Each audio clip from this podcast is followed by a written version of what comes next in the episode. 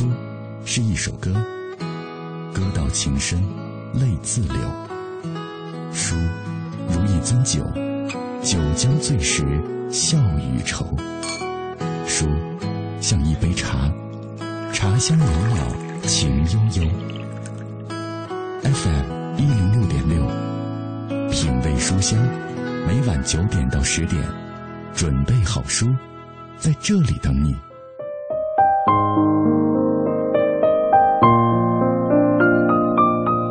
很多时候，你以为很多看过的书籍都会成过眼云烟，不复记忆。其实，它们仍然是潜在的，在气质当中，在谈吐上，在胸襟的无涯。当然，也可能是显露在生活和文字当中。各位，此刻听到的是小马带来的节目。每周一到周五晚上的九点，我都有一段陪你读书的旅程。也许明天我们还要为生活奔忙，但并不妨碍我们在这一刻给自己的生命一次饕餮。今晚小马带来的这本书来自于人民大学的政治学教授张明老师的作品《共和中的帝制》。在这本书中，张明老师重新解读了张勋复辟这一看似盖棺定论的事件，也细数了一九一七年前后段祺瑞、黎元洪、冯国璋。张勋、张作霖等等这些政坛人物，啊，这些政客军阀在张勋复辟前后或隐或现的身影，究竟这本书当中对这些政客军阀是如何解读的？对于张勋复辟，张明老师又有着怎样的观点？今天晚上小马特别请来了张明老师做客直播室，跟我们来分享这本《共和中的帝制》。今晚在节目进行的过程当中，也欢迎电波那一端的朋友来跟我们保持紧密的联络。微信参与的方式是微信公众平台上搜索“文艺之声品味书香”，微博参与的方式，新浪微博中搜索“品味书香”或者“小马 DJ”，你就可以在第一时间找到我们了。今天晚上我们的互动话题就是请大家来说一说这几年出现的民国热，大家怎么看？你关注民国的历史是通过什么样的渠道？比如说影视剧、文学作品，或者是还有什么其他的方式，都可以来说一说。当然，在今天节目的开始，在正式请出张明老师之前，按照惯例，我们还是要先来关注今日阅读观察。今日阅读观察。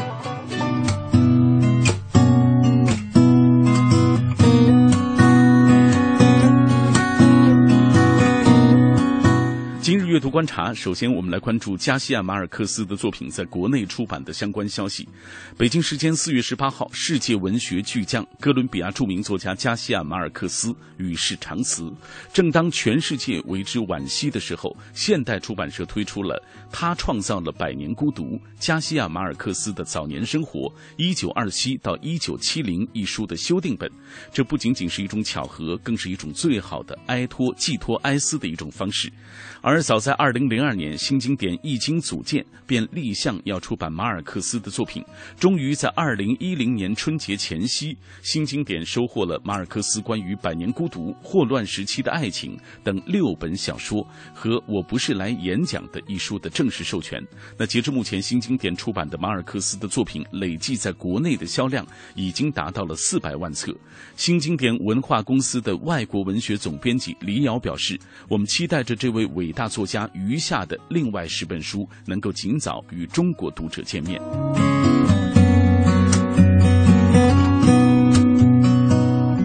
好，接下来我们关注一部历史传记作品出版的消息。今日，北京大学出版社推出了历史传记《崩溃的帝国：明信片中的晚清》一书。这本书的作者用了多年的时间，从海内外收集了三百多枚晚清的明信片、照片、画片以及邮票、封函等等，以人物事件为主题，按照时间的顺序编辑成册。书中不仅展现了帝国没落的景象，更展现了使帝国遭受重创的重大政治和军事事件。值得一提的是，在本书收录的图片当中，明信片是当之无愧的主体，数量占到了百分之九十以上。对今天的读者而言，他们打开了一扇形象的了解晚清历史的窗口，直观地再现了那一段风雨飘摇、令人唏嘘的历史。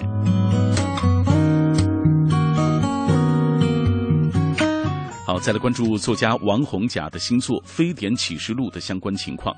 非典已经过去十年多了，著名报告文学作家王宏甲今年通过海峡书局出版了新书《非典启示录》。二零零三年，中国爆发了非典，王洪甲深入多家医院，以文学的方式快速地对这场灾难做出了反应。这次出版的《非典启示录》详尽记录了非典的起源、传播以及消退的全过程，更记录下灾难面前人的奋斗和生离死别的哀伤。作者还对新中国成立以来的卫生事业和非典之后出现的医患矛盾做了深入的分析和阐述。最后来关注两个文学活动，感兴趣的朋友可以去参加。四月二十六号，也就是本周六的十六点到十八点，位于朝阳大悦城的单向街书店将会推出主题为“田野里的大师”费孝通的讲座活动。活动嘉宾是张冠生和沈昌文。张冠生曾经作为费孝通先生的助手十多年，与费老一起走进田野，走入乡村。中国社会正从一个封闭的相同的乡土的传统的社会，转变成一个开放的现代化的社会。四月二十六号周六下午，张冠生。与出版家沈昌文将会做客单向街，让我们在两位的叙述当中重回田埂，一起找寻那位田野里的大师。好，再来关注一个活动。四月二十七号，也就是本周日下午的两点钟，北京中关村图书大厦五层多功能厅将会推出北京大学教授、著名学者张颐武读者见面会暨年轻时张颐武解读人生情语签售活动。欢迎各位听友和读者能够来到现场，和我们一起谈一谈年少轻狂的那些事儿。好，以上就是二零一四年四月二十一号的今日阅读观察。这里各位正在听到的是品味书香，夜色中一起分享阅读的美好，夜色中一起展开思想的旅程。有时候，我们想要慢下来，静下来，听花开的声音，观夜战的曼妙，品书墨的芬芳，告诉自己，生活简单美好。FM 一零六点六。九点到十点，品味书香。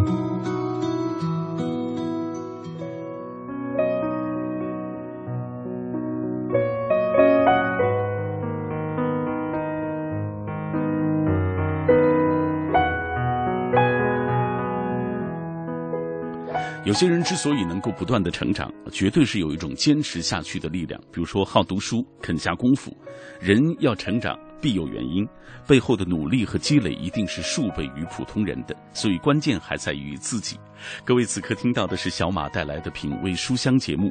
今天晚上，小马郑重为各位推荐的这本书是人民大学的政治学教授张明老师的作品《共和中的帝制》。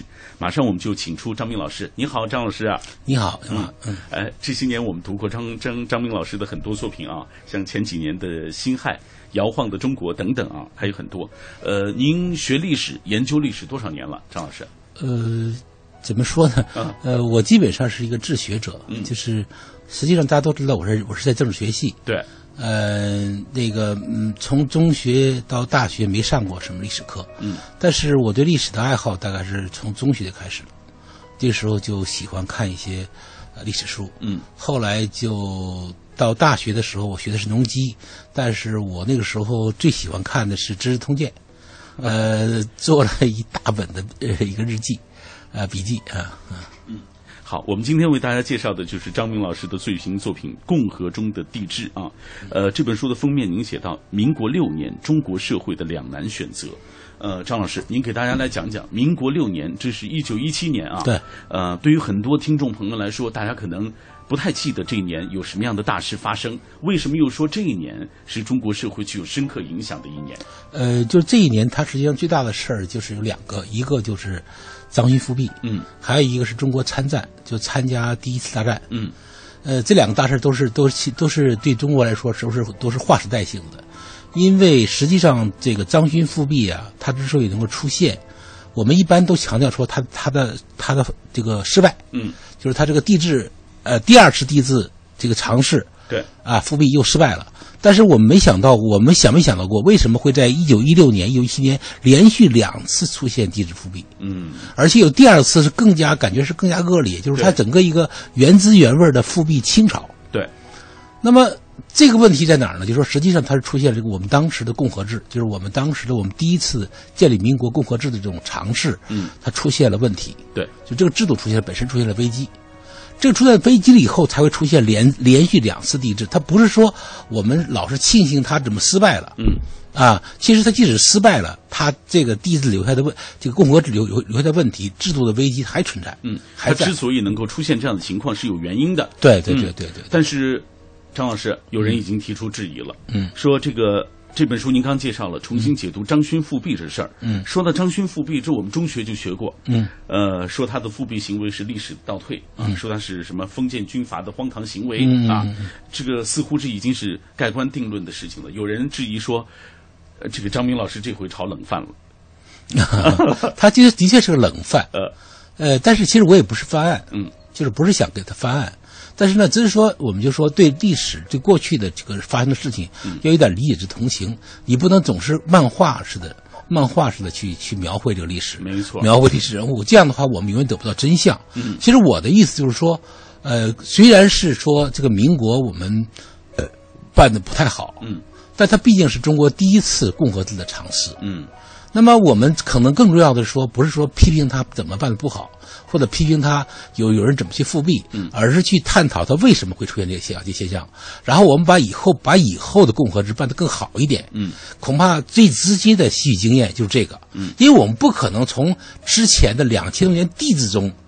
那个帝制中去吸取共和的经验这是不可能的。对，但是我们现在要办的是共和，以后办的也是共和，我们不可能再办帝制了，这个也是也是肯定的。那么我们怎么把它办好？所以这个经验是非常必教训是必须得吸取的。哎。哎，所以接下来我们要打开这本书，为大家来详细介绍，呃，张明老师的最新作品《共和中的地质》。这样，我们在打开这本书之前，我们先通过一个短片来详细的了解一下这本书，它都讲了一些什么样的内容。来，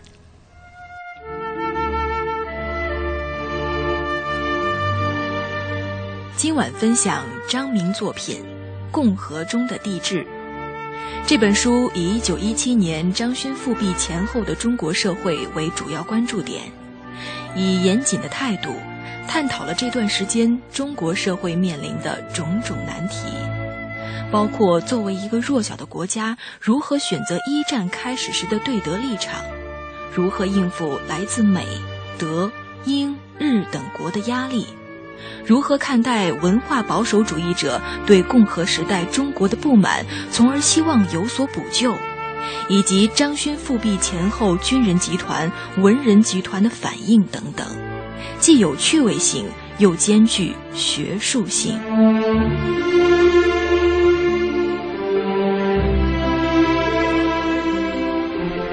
我们刚刚通过这个短片已经了解了这本书的相关内容，而且通过张明老师刚刚的介绍，我们了解，呃，到这个民国六年，他这个政局风云啊。接下来，张老师，咱们就打开这本书，给大家来讲讲啊，呃，这一时期这些政客军阀啊，都做了一些什么？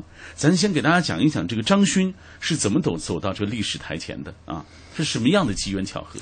呃，他是这样，就是说，呃，当年那个我们都知道，一九一六年呢发生了这个袁世凯的这个复辟称帝，嗯，但是复辟称帝失败之后呢，这个实际上共和制的这种危机还存在。就是说，首先的一个问题说制度，就说到底是复这个袁世凯之后的这个共和到底是总统制还是内阁制，这个就是不清楚。内阁跟这个总统、总理、国会之间的之间的这个关系怎么处？嗯我没有什么基本没有什么呃很好的一个法律依据。对，这是一个大问题。然后呢，我们就知道发现，首先马上出现的问题是什么呢？就是府院之争，府就是总统府，院就是国务院，就是内阁，就总理内阁总理跟总统之间发生问问题了。然后呢，这个问题因为什么呢？因为这个后来我们的参战，就是一一次大战已经在一九一四年打响了。嗯，到了一九一七年的时候，已经打入就双方两大帝国主义阵营已经打得不可开交了。嗯，这个时候呢，就是站在协约国一方的，呃，英国、法国，他希望中国参战，因为什么呢？他们缺乏劳缺乏劳力，对，前线。前线这个打了这么长时间了，嗯，没人抬担架，没人挖战壕，没人用弹药了，这个需要大量劳力，而中国有，嗯，中国不参战这个事儿就很比较难办，他一定拉中国参战，嗯，但是当时中国两派人物觉得这个东西你们两个肠子打仗，我们小矮子怎么掺和？嗯万一你们协约国打败了怎么办？那德国不得不得把我们整死吗？嗯所以他们很多人，多数人实际上不同意参战。嗯，但是当时的实力派段祺瑞认为这是个机会，嗯，而文人集团中的这个比较激进的一翼，就梁启超他们也认为这是个机会。他他说中国翻身在在此一役，嗯在此他要参战，参战我们打赢了，说打是其实败了，也就也就这样，我们已经是这样了，对，赢了我们就是一个转机。嗯那当然，他这个意见是不是就是这个？至少黎元洪是不同意的。嗯黎元洪背后很多人都不同意，包括包括那个梁启超的师傅康有为都不同意。嗯那么，就双方在这个问题就闹僵了。闹僵，最后呢，这黎元洪就跟那个呃段祺瑞闹翻了。府院之争达到高潮，这个黎元洪就把段祺瑞免了。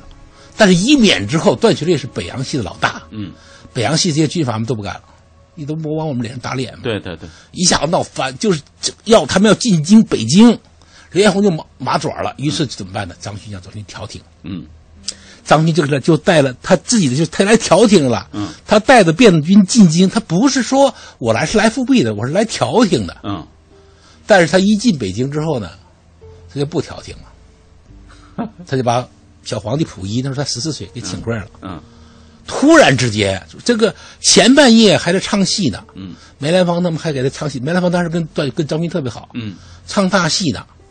后半夜，歘，进宫了，就复辟了，哦极突然的这个就复辟了。嗯。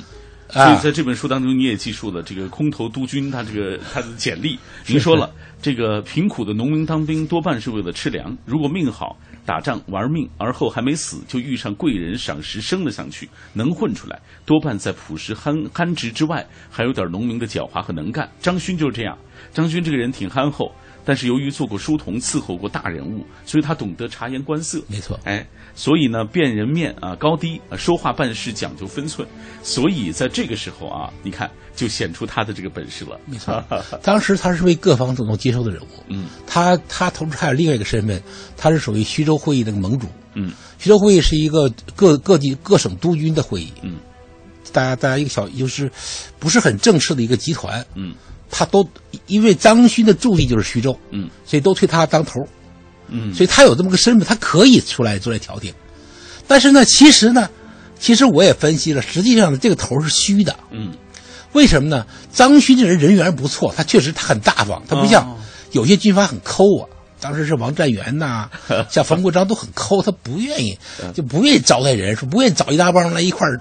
你像军阀来了，他每次带的都是带上百人随从啊，对对对嗯连吃带喝带嫖的，那是多费钱呢。对对对，没人愿意干这个，张勋愿意干这。张勋这人大方，哎，哎，所以他就能把人笼络。拢住。然后呢，但是实际上呢，很多人实际上并不是真的把他当头，觉得这个人你这个人，反正我们发声嘛，因为那时候共和制嘛，军人发声呢还不是特别理直气壮。嗯，因为我们知道那个共和制，他最忌讳的是什么？军人干政。对，他就是要通过这个来干政。你总找一个傻子，找一个傻子来领头领头喊，我们跟着你喊。所以实际上张勋就是当这个傻子了。嗯他但是他自己他不知道，他以为我真的是一个头儿嗯我真是盟主。结果他后来他整真的是干了个大事之后，他发现他其实不是这样的，真的头是谁？是是段祺瑞。好，品味书香，我们今天为大家带来的这本书来自于张明老师的《共和中的帝制》。以下我们通过一个短片来详细的了解张明老师啊及其他的作品。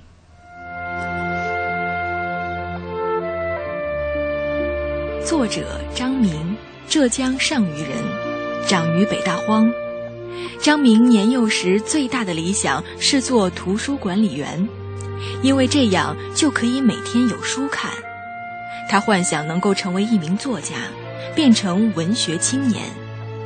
他这一辈子养过猪，做过兽医，大学学的是农业机械，最后误打误撞成了大学教历史的老师。众人眼中的学者，一生坎坷无数，碰壁无数，头撞南墙不回头，不是强迫就是我亡。由幼及长，从黑板报算起，写过的文字无数，黑板报都擦了，小说都烧了，所谓的学术文字和随笔评论，留下来的比较多，有些变成签字，共有十几本书。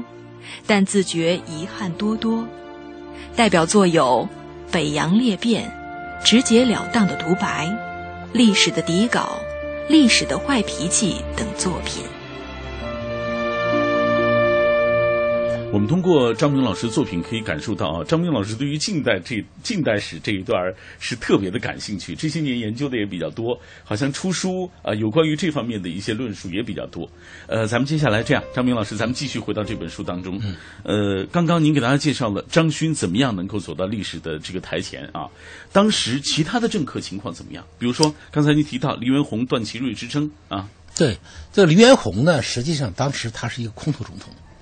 他当年啊，就是他当年他是在我们是辛亥革命，没有辛亥革命就没有李彦洪。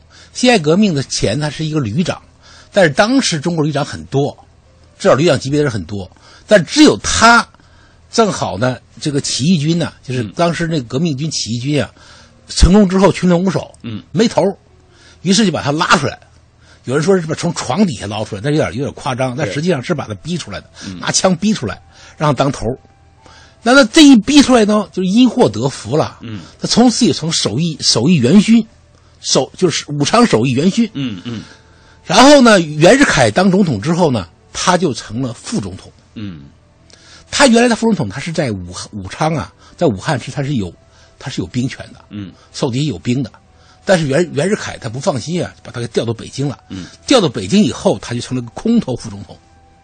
啊，空头副总统，这个人呢，他还其实这个人呢，属于那种，就说他这个人呢没什么大本事，但是人很憨厚，对人不错，嗯。很厚道，完了长得又是仪表堂堂，啊，这个四方大脸，嗯。浓眉，啊，大眼，嗯，啊，鼻直口阔那种，一看就是那种有福之人，有福之人。哎，呃，就是当时呃武昌起义之后，外国记者采访他说这是一个像是一个富有的商人，嗯。他的确是有这么个形象。啊，但是呢，他这个时候呢，就是他做副，他做总统，离这个袁世凯死后呢，按道理就是副总统就这个递进嘛。嗯他做总统呢，这个北洋系的那个班儿不是他接，实权是在段祺瑞手上。嗯，段祺瑞呢是属于谁呢？属于这个就是北洋三杰之二。北洋三杰龙虎狗嘛，龙是王树贞，嗯虎是段祺瑞，狗是冯国璋，嗯，但实际上他这个北洋之虎是最厉害的，因为因为这个北洋之龙是一后来不管事儿，嗯就是不愿意，就是段祺瑞最厉害。害，最厉害，他最厉害。所以那个袁世凯死后，实际上是选择他来这个支撑这个政局的。嗯，他自己认为，我当总理呢是我有实权，你这个总统是空头的。但是问题，当时中国制度在这个问题上是含糊不清的，嗯你不知道他到底是总统制还是内阁制。哦所以就双方之间的，因为中国就是这样的，什么呢？这个每一个大人物周围有一帮人。吕彦宏周围这帮人呢，认为中国是总统制，嗯，吕彦宏说了算。段祺瑞这帮人呢，认为中国是内阁制，所以段祺瑞该说是。就有这个府院之争了，对，俩人就就就整起来了，就掐起来了先两边幕僚就打起来了，嗯然后就两个人开始掐，两人开始掐，这个中间那个有这个由于有这个徐世昌啊，嗯。徐世昌是北洋元老，北他是一个以文文文官身份那个当的北洋元老，嗯。他在呃就是清朝覆灭的时候是整个汉人官僚中官儿最大的。官儿最大的，嗯。他位真是位极人臣呐、嗯。他是那种，他是他这个最高名义衔是太傅，嗯，就是皇皇帝的老师啊，哦。这样的。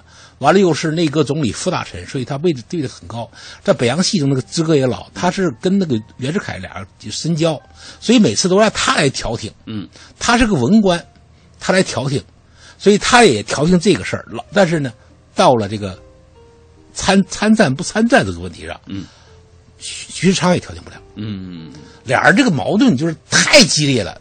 李元洪认为这个事儿一参战，中国就完了。嗯，你等于把中国扔在一个火炉上烤了。但段祺瑞觉得这是中国段祺瑞是机机会，嗯所以这俩就是这个这个矛盾无论如何调调动不了了，因为因为刘元宏他你也是这个总统，虽然是空头总统，他也有爱国之心。嗯，我认为他当时这个心情是对的，就是说他确实冲国国家考虑的。嗯但是段祺瑞也是冲国家考虑的。嗯，他说：“你看中国已经到谷底了嘛，嗯，对不对？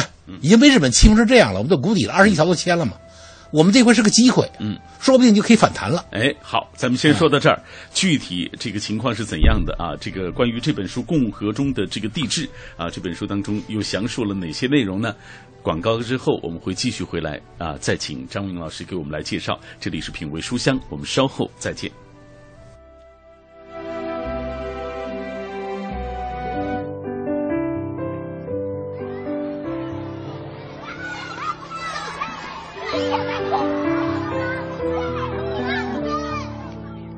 他们是我的朋友，他们是一些人眼中的弱势群体。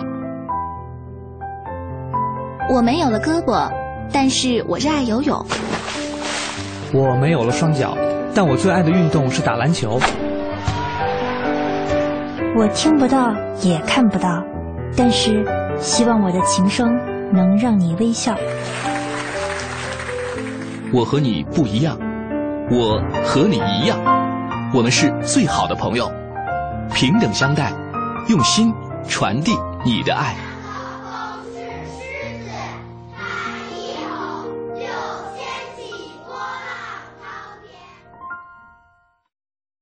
买汽车配件用品到西国贸汽配基地西南三环丰益桥西。听天气知冷暖。好，我们一起来关注天气。今天夜间晴见多云，南转北风一到二级，最低气温十摄氏度。明天白天晴见多云，北转南风二到三级见四级，最高温度二十六摄氏度。昼夜温差比较大，要提醒听众朋友注意及时增减衣物，预防感冒。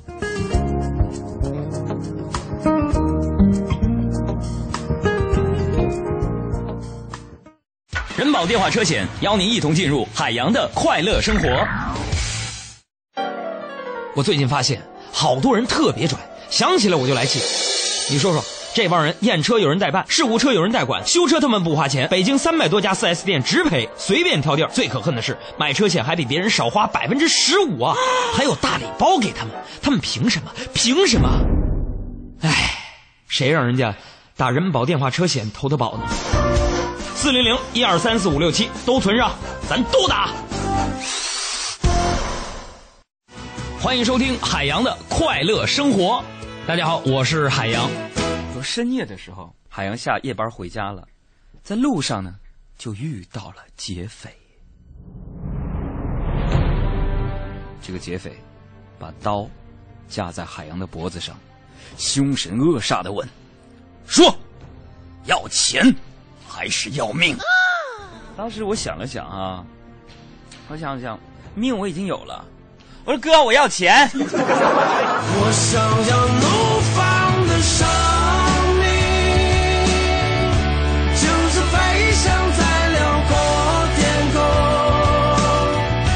就像穿行在无边的旷野，拥有挣脱一切的力量。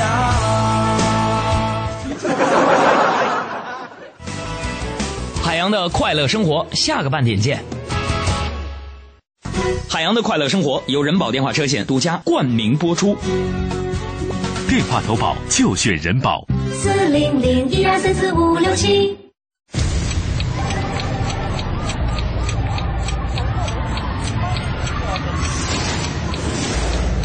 一天之中，行色匆匆，我们应该还没失去清晰坚定的方向。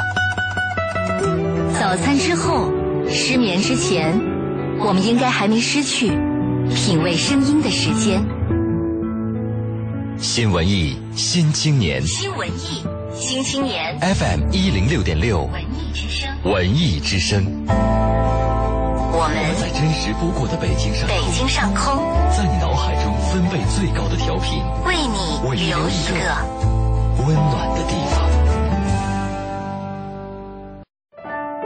托尔斯泰在阅读中发现智慧的钥匙，惠普尔在阅读中找到人生的灯塔，高尔基在阅读中收获生活的伴侣。品味书香，梳理文字，书卖人生。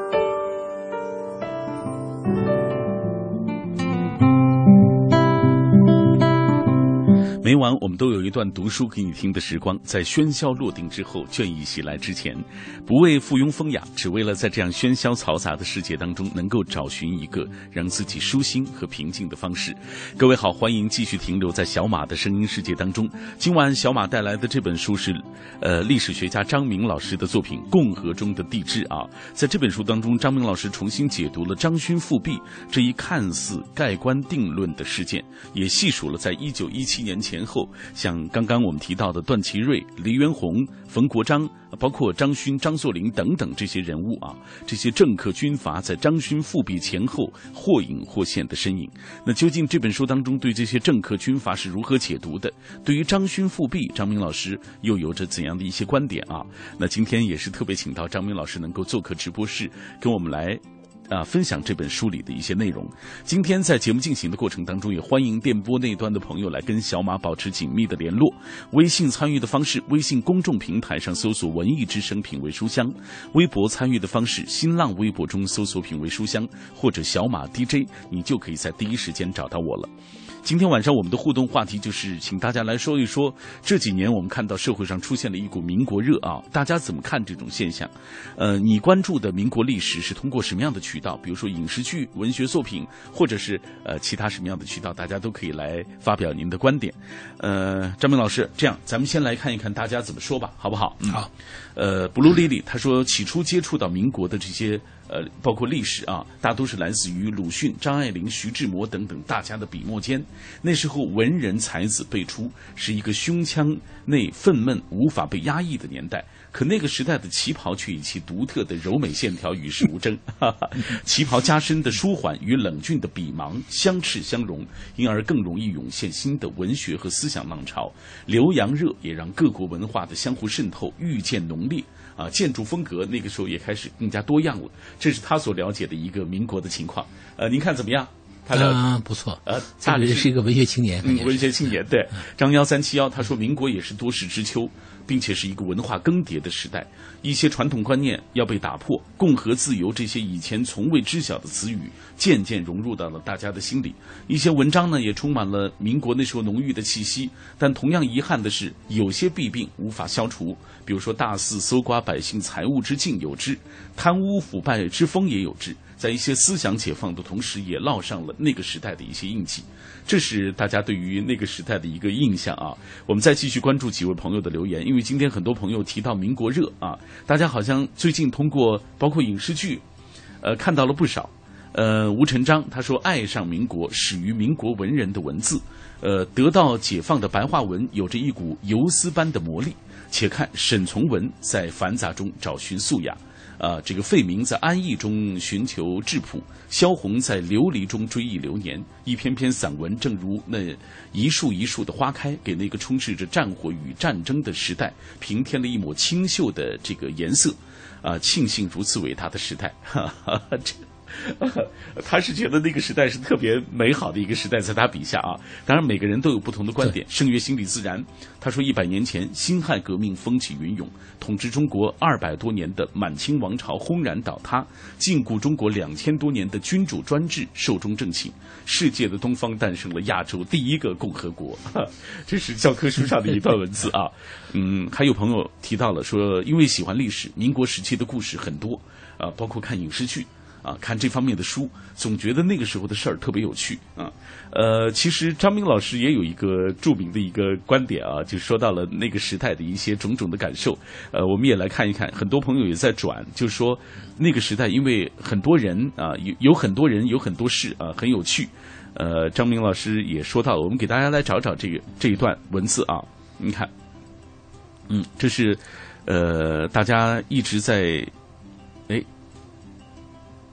呃，说到这个呃那一段历史啊，张明老师说那是那时候的人也有，因为有那么多有趣的人，所以事儿的才有趣，是不是？原话大概是这样的啊。哎，我们今天要和各位一起呃聊的就是张明老师的最新作品啊，《共和中的帝制》。呃，刚刚我们在上半时段，张明老师咱也聊了很多啊，有关于这本书的一些相关内容，包括张勋如何走到这个历史的台前，李渊洪、段祺瑞的府院之争啊。那您给我们来说一说。这个张勋复辟他是怎么实现的？呃，就是说嘛，不是他去调停嘛？啊，当时呢，就是说张勋这个人呢，其实怀念清朝，所以民国之后呢，他留辫子。他不仅他留，他的他的部下都留，嗯，而且他部下是心甘情愿的留。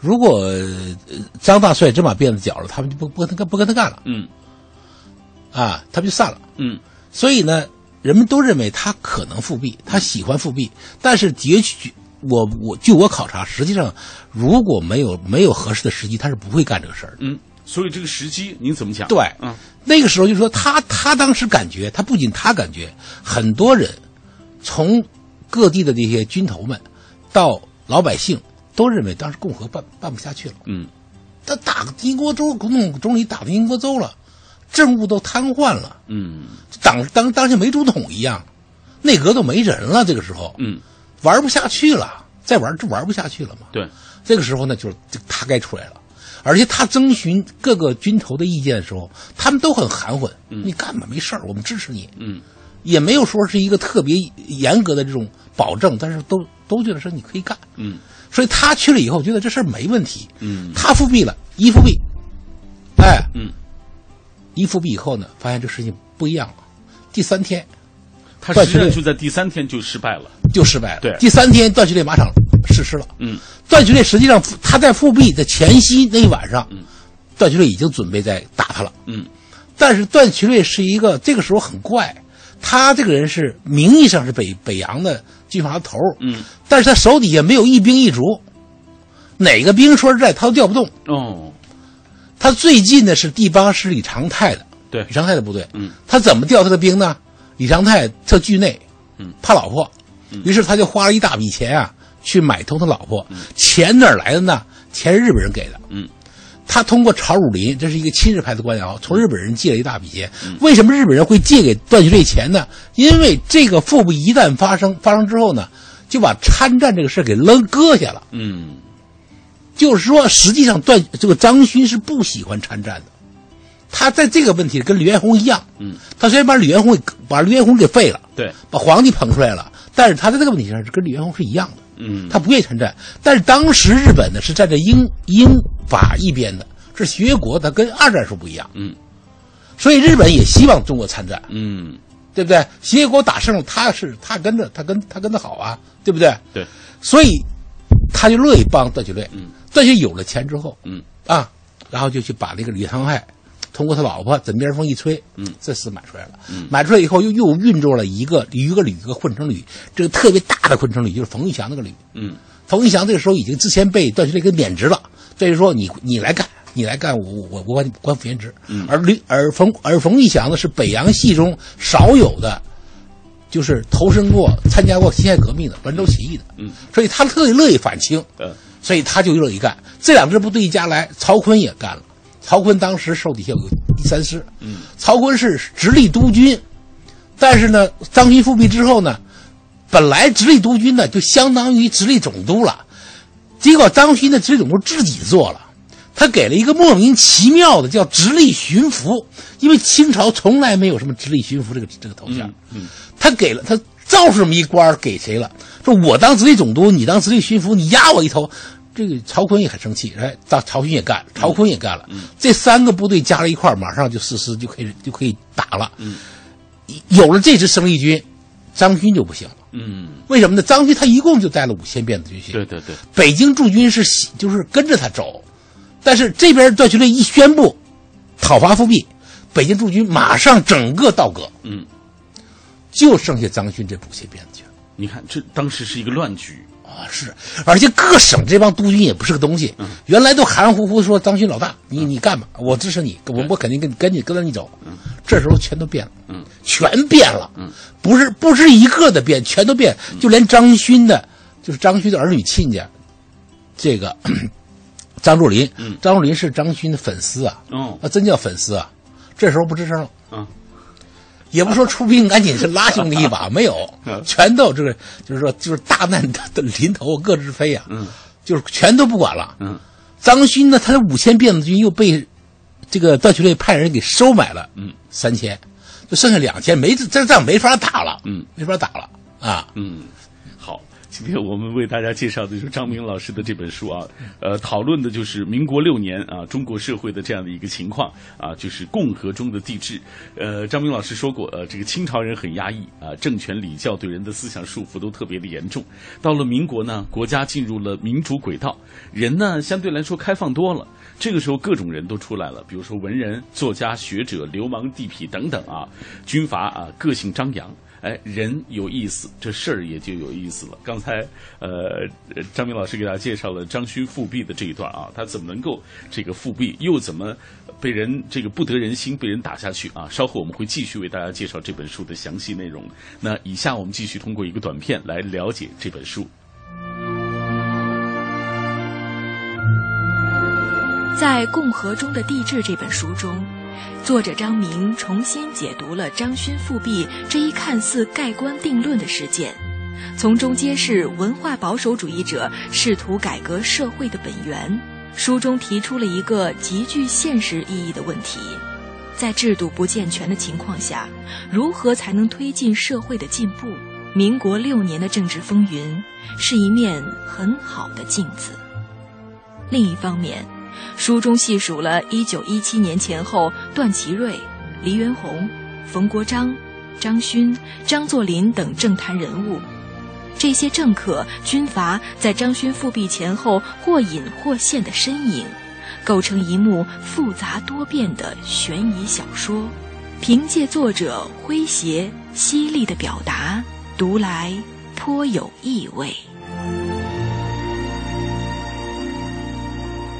很多朋友在微博中说啊，听这个呃张明老师介绍这本书的内容，就觉得是挺有意思的一本书啊，并不是呃非常晦涩的讲这个历史的这个呃所谓多少年多少年发生了什么样的事情这样的呃这样的纪年体的这种方式啊。刚刚张明老师介绍了这个张勋如何复辟啊，这个实际上张勋复辟他在第三天的时候就已经失败了啊。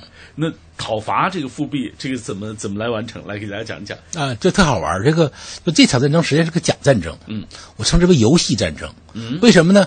就当时这个在场的一个日本不是一个英国记者，就莫里寻，这很有名的记者，《泰晤士报》的记者，嗯，他他他在他就在现场，他他出来看，他说这场战争啊，这场战事啊，双方发射了几百万发子弹，但是一共呢就打死了二十来个人，嗯，啊，你打了二十来个人，几百万发子弹，说这个枪都是我感觉都是往天上放的。都是往天上放，双方之间在战壕里头，实际上都是都往天往天上放枪，机枪啪啪啪啪响。嗯，完了那个说双方之间隔着一道影壁墙，那影壁墙上没什么子弹，嗯，却打天上去了。所以说他建议呢，他建议说中国军队啊不要用枪，嗯，改用弓箭，说改用弓箭他给国库省点银子，嗯，说这个枪打没用。他是为什么打那个打那个假战争呢？当然。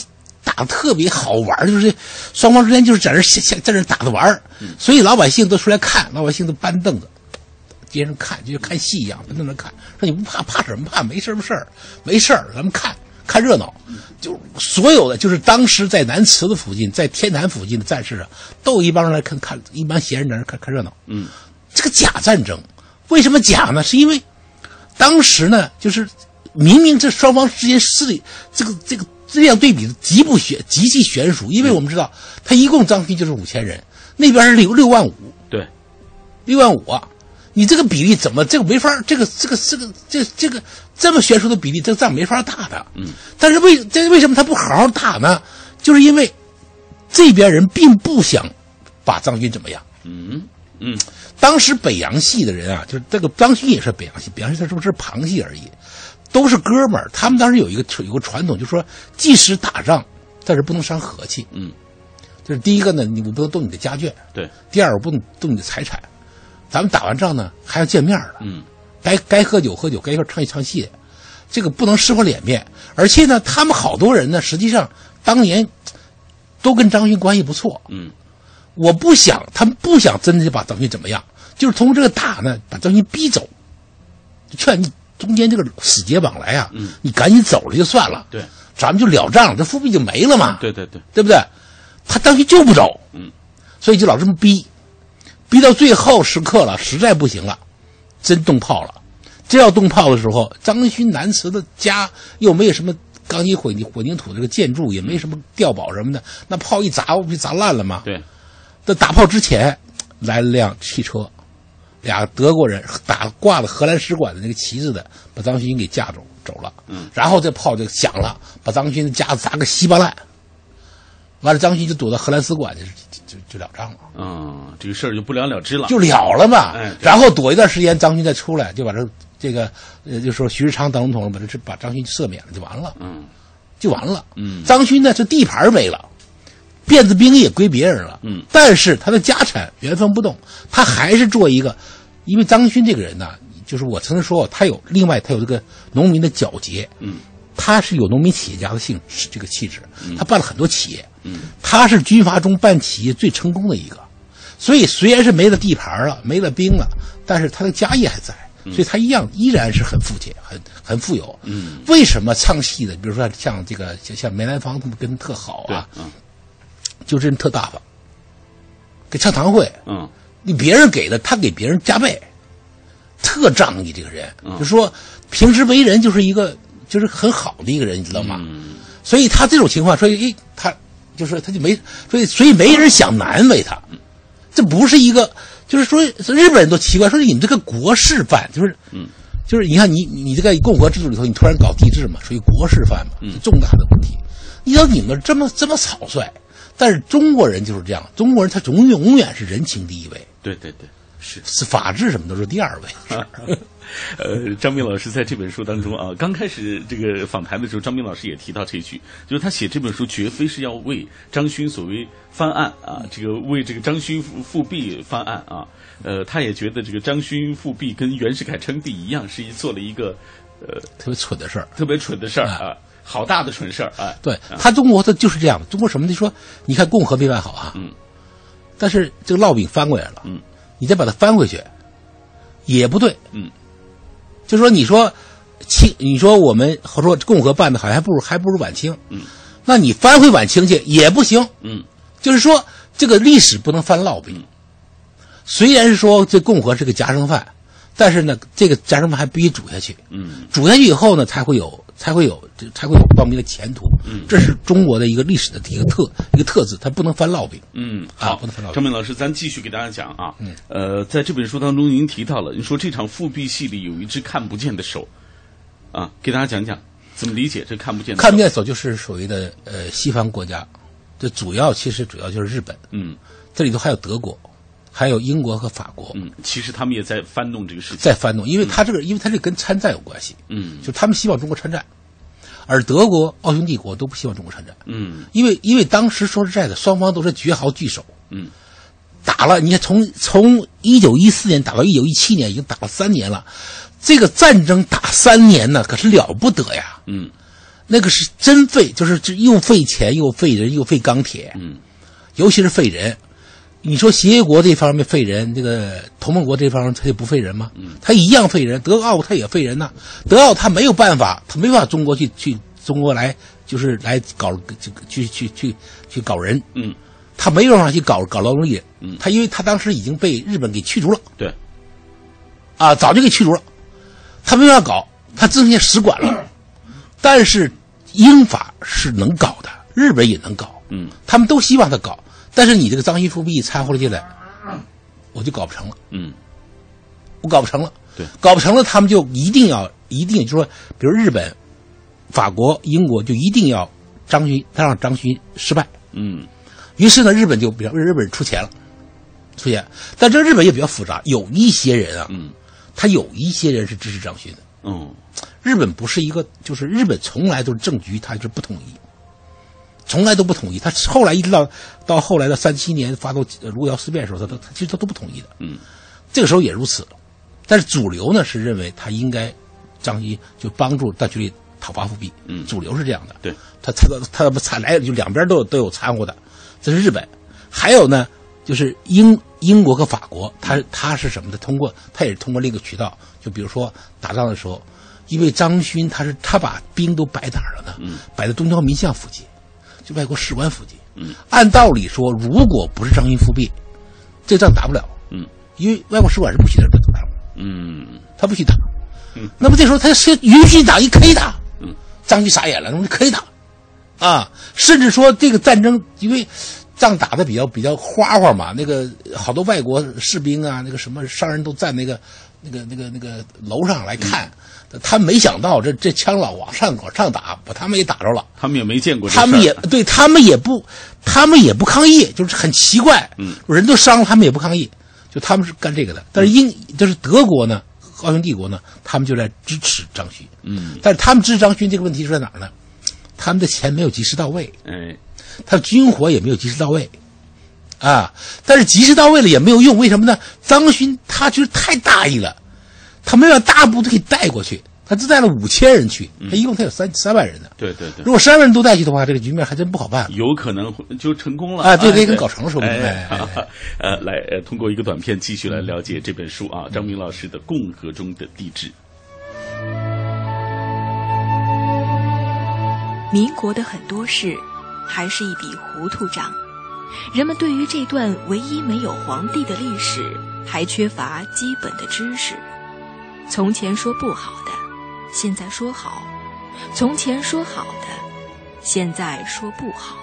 这本书重述了民国六年这一在中国历史上具有深刻影响的年份。